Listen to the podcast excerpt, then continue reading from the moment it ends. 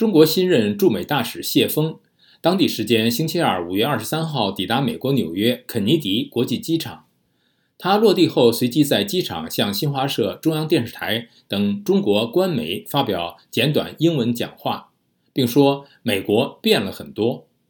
有分析称，他上任的时机恰逢美中关系处于1979年建交以来的最糟糕状态。那么，对于美中关系的变化，美方精英近来有怎样的最新观察呢？下面是宇宙分享美国之音的综合报道。宇宙。好的，志远。谢峰抵达美国的当天，美国国务院发言人马修·米勒在记者会上告诉媒体说，期待与后任大使及其团队合作，而且美国仍然致力于与中华人民共和国保持沟通渠道，以便负责任地管理竞争。而谢峰在机场的讲话中称，他结束上一次驻美外交使命是十三年前。过去十三年中，世界发生了很大的变化，美国也一样。The world has changed a lot, so has United States. 随着美中之间的冲突在多领域和多层面显现甚至升级，美国政府和智库以及相关人士对中国的关注与日俱增，讨论和分析也日趋频繁。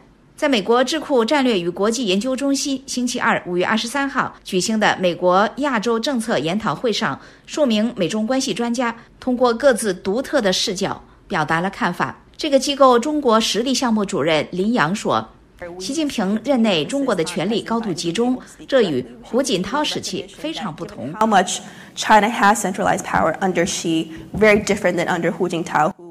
布什政府的国安顾问史蒂芬·哈德利则说：“那时的中国愿意了解布什总统的意见，在人权，尤其是宗教自由方面。当时中国领导人谈这些话题的意愿是当今领导层做不到的，国家领导人至关重要。” And they were willing to talk about it in a way that the current regime would never. Who leads countries really matters. 拜登政府前国安会东亚项目主任。奥巴马政府的日本项目主任克里斯托弗·约翰斯通说：“本来贯穿奥巴马时期的主导政策是相信中国能够融入国际体系，成为负责任的国家。不过后期开始转变，南中国海问题出现，网络盗窃问题出现。” With the emergence of the South China Sea issue, the rise of things like the cyber theft. 在美国众议院国土安全委员会星期二五月二十三号举行的听证会上。美国联邦调查局反情报副助理局长吉尔·莫菲向议员们表示，来自中国的威胁相当复杂而且庞大，非常多样，而且有许多层次。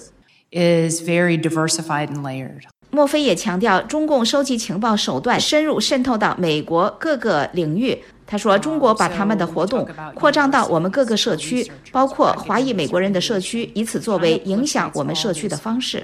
to include in our communities where Chinese Americans live as a way to influence. 美国贸易代表戴奇说：“美中之间是一个重要而复杂的关系。